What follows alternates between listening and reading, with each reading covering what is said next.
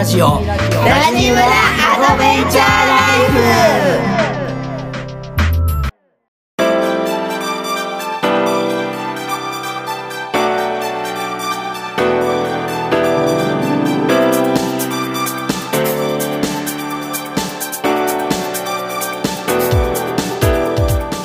おはようございます。ラジオコミュニティラジムラアドベンチャーライフ村長夫人のみなです毎週月曜金曜の週2回朝6時から配信してまいります。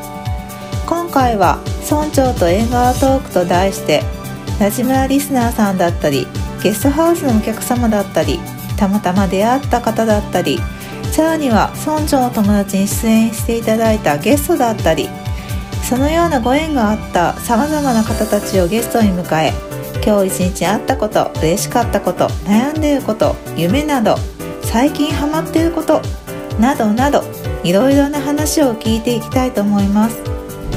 それでは今日も最後までお楽しみください。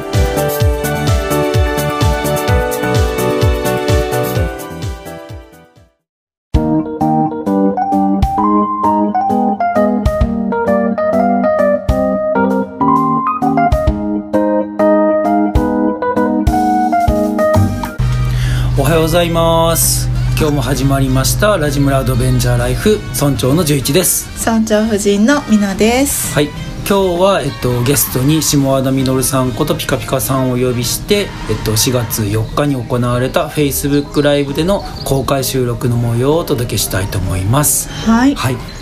では今日も最後までお楽しみください。泣くって奥深いよね。そうですね。泣く どうですか十一が泣いてますか？どの泣きですか？なんかそんなどんな泣きですか？どんな泣き？ですか？何でもいいよ。でもいくつかあんの？いやなんかそ選択肢が。の嬉しい泣きとかなんか悔しい悔しい泣きとか,、なんか感動する泣きとかなんかいろいろあるじゃないですか、うん。どの泣きですか？ちなみにそれはどれでもいいんですか？この感情の。ピカピカさんのこの推奨する泣くは。僕は基本何でもいいと思ってる。へえだあそっか。あどうぞ。はい、あの、こんな実験もあって、うんうんうんうん。あのな泣くとやっぱりこう、うん。ストレスが解消されるって実験はあってさ、うんうんやっぱりそうあの泣きの種類問わないって、うんうん。うんストレスの解消としてはどんな泣きでもいい、うんうんただあの、ん一番みんなが難しいし、僕も難しいなと思ってはいたんだけど、はいはいはい自分のために泣くってなかなかできへんかなって感じがする。自分のために泣く、ん。はいはい。だから僕やったら、うん。あのいろんな相談も乗るしさ、うん。人の話聞きながら泣くってしょっちゅうあるわけ、うーんうんうんでも自分のことで泣くってうん。うんなかなか少ないよね。うーん。どう？私は結構泣くんですよ。お素晴らしい素晴らしいどんなことで泣く結構そうだもうしょっちゅう泣いてます。子供の前でも泣く、うん一番最初に泣くかも家族の。そうよね。まずは模範を見せるわけね娘に大丈夫だよって慰める2歳。そうそう。4歳か。反対に慰める。お父さんが怖いとかって泣くの？時もありますよたまに。お父さんこんなん言われたって言って泣く時も。あるみんなで励ましよういい環境じゃないですか。よく言われる質問でさ、はいはいはい。子育て中の人とか子供の前では泣かない方がいいですよねみたいなこと、うーん。どう思う？いやいいと思います今の話から言うといいと思いますはい。自分が泣かないと子供もお母さんが泣かないんやから、うん。自分は泣かずに頑張ろうって思うよねって、うん。お母さんも泣くんやからあなたたちも泣いていいよねってうん。言ってあげた方がこうね、安心して自分を表現できるようになるから、確かに。うん、確かに。そう、うん。うん。でまあもう今日喋ってみようとかそれ喋るけどさ、はいはい。僕があのこれ喋ったことあるんかな、うんああるかもしれんけど自分のために泣いたなって記憶が、あのその仕事を辞めやめる勇気が出ずにあ独自作でね、あの僕も今そうこの間14周年目迎えたはずなんやけど、ありがとうございます、いいですよ、ココメント読むわ。あいいあどうぞどうぞどうぞ。はい。あのー独立して自分でやっていきたかった時に、なかなかやめる勇気が出なくって、あのー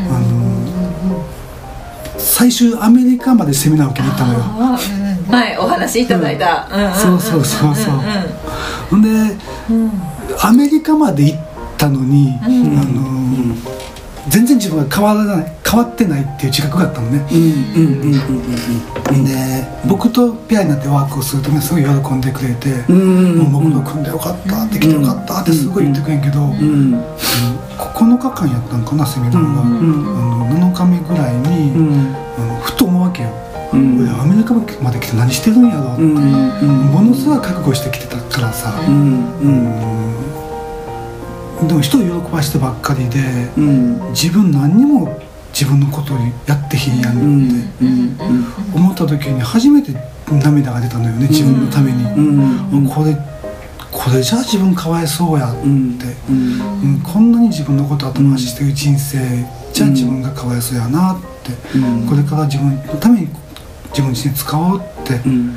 思った時にあの仕事辞めようっていう気が出たんやけど、うんその時に初めて泣けたのよ自分のことで。うん。ほんならなんかすっごい泣けて、うんそういう気づきを喋ってるともう泣けてくんのずっと、うん。1週間ぐらい泣いたよね、うん。ほんならもうなんか仕事辞めなんてねすごい軽い軽いことになった、うん何をこんなに怖がってたんかな。うんうん。まあお金が怖かったんやけど。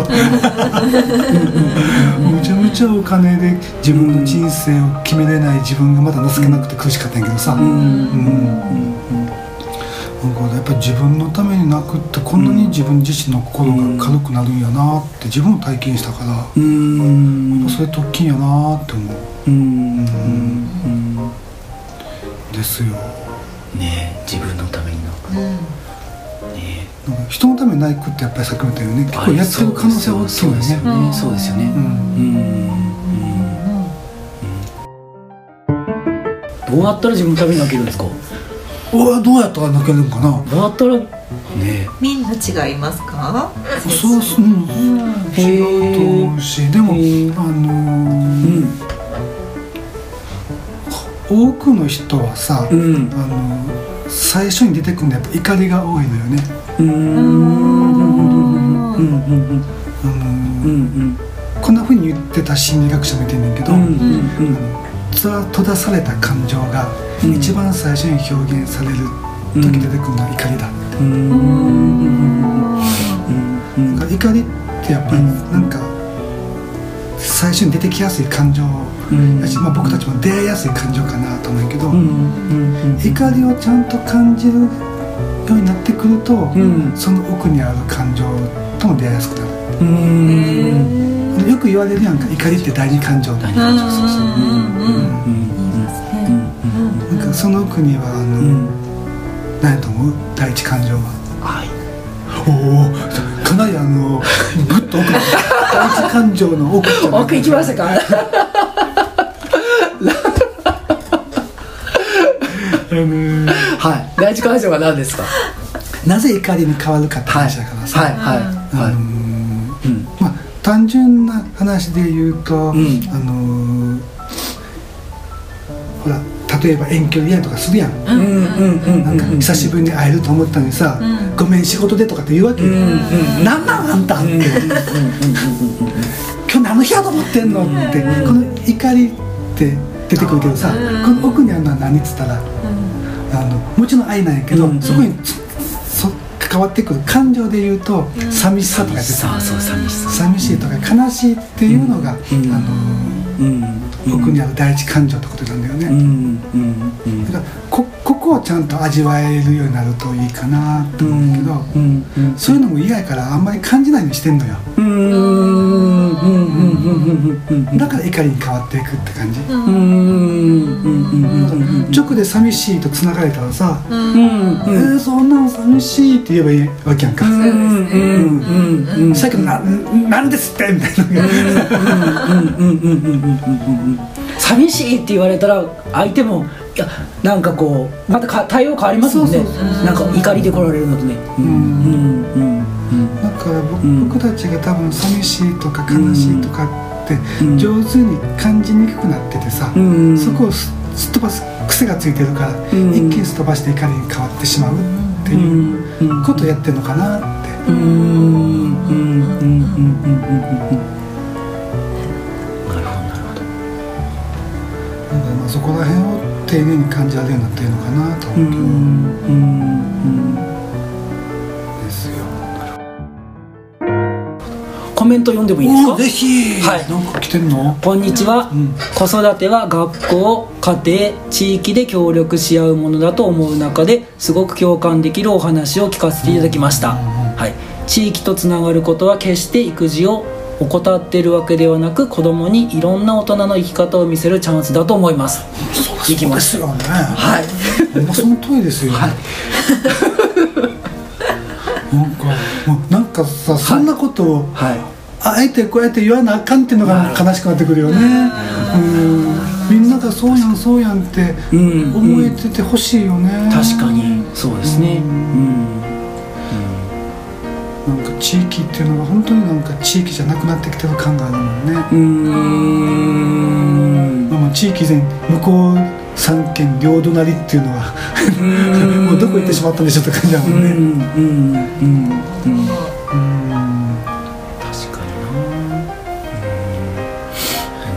またそういう時代に変わってくるんちゃうかなって気もするんやけど、どうーん。いやそうなってほしいうん。なって思います。うんうん。うんうんまあ、でもほら十口君らもさなんかこううん。村っていうコミュニティを作っていってるけど、うん近くの人じゃなくなってきてるやんか多分。あそうです。村ねのそうですね。住民そうですねの人たちって、うんうんあのこうやってネットとかでつながったりとか、うんあの結構遠い人たちとつながっていく感じになっていく、うんうんけど、あのうんうん。まあ、僕やってる勾玉のそういう人なんか僕言うんだけど、うん。あの心の周波数みたいなのうんがさ、うんあのでこう繋がっていきやすくなってくると、うん、違う形のコミュニティっていう形で人がどんどんどんつながっていってつながりを大事にしていくっていうふうにもなっていくのかもしれんなと思う。う、すぐ近くのご近所さんっていうことじゃないんやけど心が近い人のご近所さんみたいなのができやすくなってきてるネットとかを通して時代かもしれへんなと思うけどその辺はどう？実感としては。実感として結構ありますねうんうんうんうんうんうんうんなんか近い人ほど分かってもらいにくくなってて不思議な現象があるやんかそうですよねそうですよねなんかうんうん確かにねあの、ん。ネットとかが広がって弊害もあるんやろうけど、うん。いいこともたくさんあって、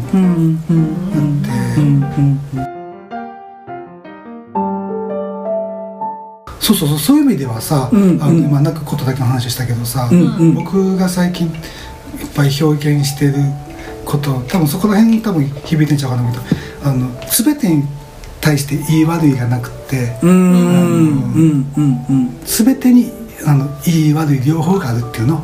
変な言い方やな。わかりますよ。善悪のジャッジを僕たちが持ってしまうと生きにくくなるんやと思うけど今のネットに関してもネットの言い悪いがあるよね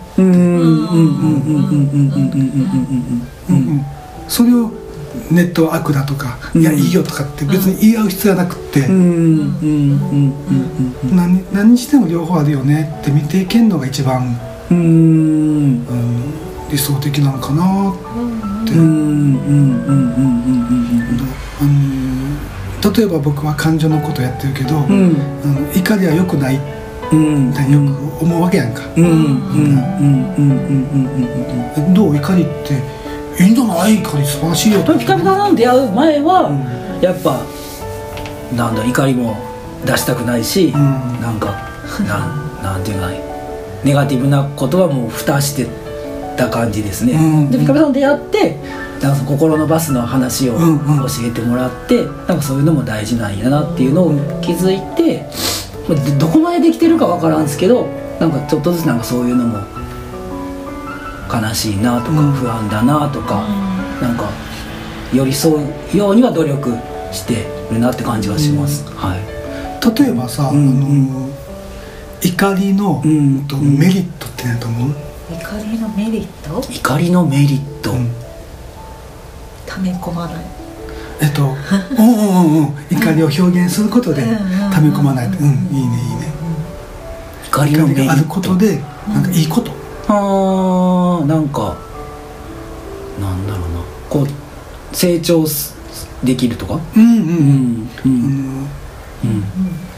そうシンプルに言うとさ、うん。怒りがあるから、うん。よし頑張るぞってあったりするやん。うんうんうんうんうんうん。例えば自分に対して怒りやったらさ、うんうん俺はこんなもんじゃないって、クソ悔しいからむっちゃ頑張るぞっていうような、行動のエネルギーに変わる。っうん。ていうのが怒りの力やんか、とか、あのーさっきの、うん。えっとね、寂しいっていう時に出てくる怒りなんかっていうのもうん元にあの愛情やったりするやん、うん。お母さんが子供に怒るのも、うん。あの嫌いやから怒ってるんじゃなくて、この子に愛情があるから怒るわけやんか、うんうんうん。なんか怒りは愛情を確認するもんでもあるよね。うんうんうんうんうんとか、うんあのなるほどなるほど。うん僕が一番こうしっくりくるのは、怒りってうん。生命エネルギーやと思ってんの、へえ生命エネルギー。うん。はいはいはい。あのうんーいろんな、うんねセッションするんやけど、うん相談乗って、うんうん。一番も一番ってことじゃないけどあの、うんうん難しいなと思う人の一つに、怒りを失ってる人怒りを失ってる人怒りを失ってる人ってほんまに生きる力すごくなくなってるのよ。だからもう何でもいいよってもう別に歯も立てへんしみたいなさ。あのエネルギーがほんまになくなっていってる。いますねそうだから本当に怒りがあるっていうのは生きる力が満載やっていう表現でもあるのよね。だからあの怒りね散らして困ってる人もいるけど あの でも現実的には生きる力にあふれてますねっていう話だと思うね、ほんでもう一個ねあの、ほらはい。革命とかもあるやん。革命？あの世界が大きく変わるみたいなのさ、あれってあのなんで俺だとこんな不公平な生活してんねんみたいなのとかさ、あれも怒りのエネルギーでもっと自由になるタイムとかさ、があるから社会がどんどん変わってきた。ってあいうのを怒りの原動力やったりするの。あなるほど。うんうんなんかそうやって見ていったら怒りかって悪くないやんかって。確かに。なんか全てにおいてそういうものがあるって思ってんの。うん。あの人と比べるとかもそうやしさ、はいはいはいはい人と比べることはダメなことみたいになってるけど、ん比べることにもいいことがあるはずやねんうんうんうん。うんうんねと思う比べる。今の自分の状態がわかる？とか？あそうそうそうそうそうそう。そう、んうんうんうん。ね、現在地点が分かるってことだし、あの比べるってことはその分野にとっても関心があるってことやのも分かるし、なるほど。うんうんうん自分の興味関心がそこにいっぱいあるってことやしさ、うんうん。うん。で向上心がなかったら比べへんよねって。はいはいはいはいはい。確かに。どうでもいいことは。そうそうそうそう。うんうんうんうん。だからあのよく例にするのがさ、うん。あの野球少年とかがうん。イチローとは比べへんやんかってはいはい。確かに確かに。うん。なん。で一番できんのにできへんの？みたいな、うん。あうん。でも比べるって、うん。じゃあどういうことっていうとさ、ーうん。その人にできることは自分でもできると思うから比べるの。うん。うん。うん。うん。うん。うん。うん。うん。はいはいはいはいうん。うんだから俺できるやんっていう、あの向上心の表れみたいなところがあるよね。うんうんうんうんでそんな見方もしていくと、うん人と比べることも悪いことばっかりじゃないよね。うん確かに確かに。みたいにあの僕たちはいろんなことを自分で否定してるからさ、うんその否定を手放していけたらいいんじゃないかなって。うんうんね、なんか自分の中に否定があるっていうことは、うん。うん比べる自分はダメな自分ってことになるやんか大怒ってる自分はダメな自分ってことになるからさ、あのー常に自分にダメ出しをしてる状態になるってこと、うん。うん。でも怒るのもあるよねって、人と比べてもいいよねって思えるようになってくると、ん。自分にダメ出しをしなくなるから、いいやんこれでって自分を肯定しやすくなるのよ、そんなふうになっていくとすごく生きるのが楽になっていくから、なんかそういう世界を目指したいなと思ってるの。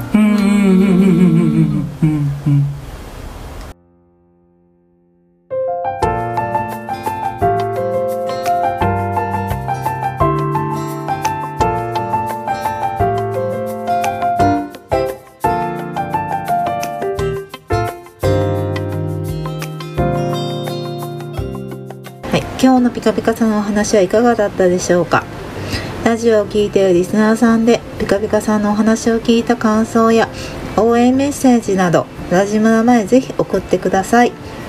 また Spotify でお聴きのリスナーさんはエピソードの各ページに今回の町内放送のアンケートや感想質問を記入する欄があるのでそちらもチェックしてみてください。はい。では 今日はこの辺りで終わりたいと思います。はいラジムラは誰かとつながりたい時誰かと話したい時など。いつでも帰ってきてくださいそしていつの日かラジムラがあなたの第二の故郷になれば嬉しいです。はい。それでは今日もありがとうございました。ありがとうございました。お相手は村長の十一と。村長夫人のみなでした。いってらっしゃい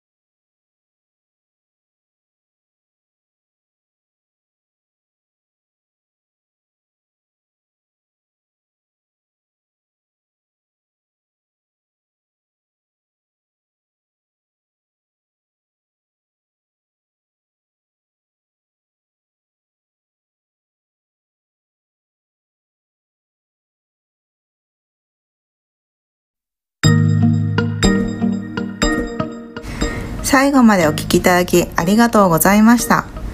ラジムラウェブサイトにて感想質問メッセージを受け付けております。お気軽に送ってください。また LINE 公式アカウントがあります。お友達登録をしていただくとラジムラの最新情報を知ることができたり村長宛てにメッセージを簡単に送ることができます。詳しくはウェブサイトをチェック。ぜひ登録お願いしますそれではまた次回お耳にかかりたいと思いますありがとうございました。